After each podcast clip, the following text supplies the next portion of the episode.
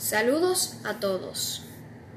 Bienvenidos a nuestro nuevo podcast Casa del Ajedrez. Casa del Ajedrez es dependiente en nuestros amigos en la empresa Pendolismo Express. Pendolismo Express es una empresa muy muy muy buena con los mejores productos para personalizar regalos para tus amigos y más. Pendolismo es el arte de la escritura. Contáctalos a ellos por Gmail a promocionesrd.gmail.com. Muchas gracias. Agradecidos del respaldo de uno de nuestros clientes, vamos a dar ahora lectura de la historia del origen del ajedrez. El ajedrez tiene su origen en la India, más concretamente en el Valle del Indo, y data del siglo XVI después de Cristo. Originalmente conocido como chaturanga o juego del ejército, se difundió rápidamente por las rutas comerciales y llegó a Persia y desde allí al Imperio bizantino, extendiéndose posteriormente por toda el Asia. La mayoría de los historiadores coinciden en ubicar el origen del ajedrez en la India en el siglo VII. El mundo árabe adoptó el ajedrez con un entusiasmo sin igual. Estudiaron y analizaron en profundidad los mecanismos del juego, escribieron numerosos tratados sobre ajedrez y desarrollaron el sistema de notación algebraica. El juego llegó a Europa entre los años 700 y 900 a través de la conquista de España por el Islam, pues también lo practicaban los vikingos y los cruzados que regresaban de Tierra Santa. En las excavaciones de una sepultura vikinga hallada en la costa sur de Bretaña se encontró un juego de ajedrez.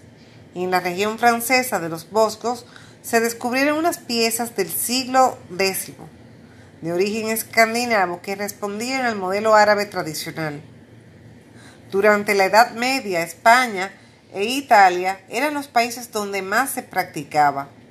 Se jugaba de acuerdo con las normas árabes descritas en diversos tratados de los que fue traductor y adaptador Alfonso X el Sabio, según las cuales la reina y el alfil son piezas relativamente débiles, que solo pueden avanzar de casilla en casilla. La era moderna del ajedrez, sin embargo, puede ser ubicada en el siglo XV, donde las piezas obtuvieron la forma que tienen actualmente. El primer analista serio del juego fue el español Ruy López de Segura del siglo XVI, que en 1561 descubrió y describió las reglas que aún se usan. El primer reglamento impreso fue publicado por François Philidor con el título Analyse du jeu de Sec, 1749, que fue traducido a muchos lenguajes y ayudó a la difusión del juego. Durante los siglos XVI y XVII, el ajedrez experimentó un importante cambio y la reina se convirtió en la pieza más poderosa en cuanto a su movimiento se refiere.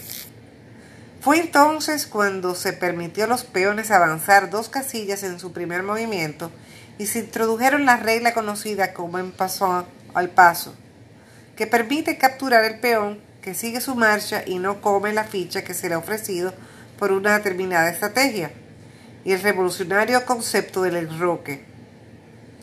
Los jugadores italianos comenzaron a dominar el juego, arrebatándoles la supremacía a los españoles.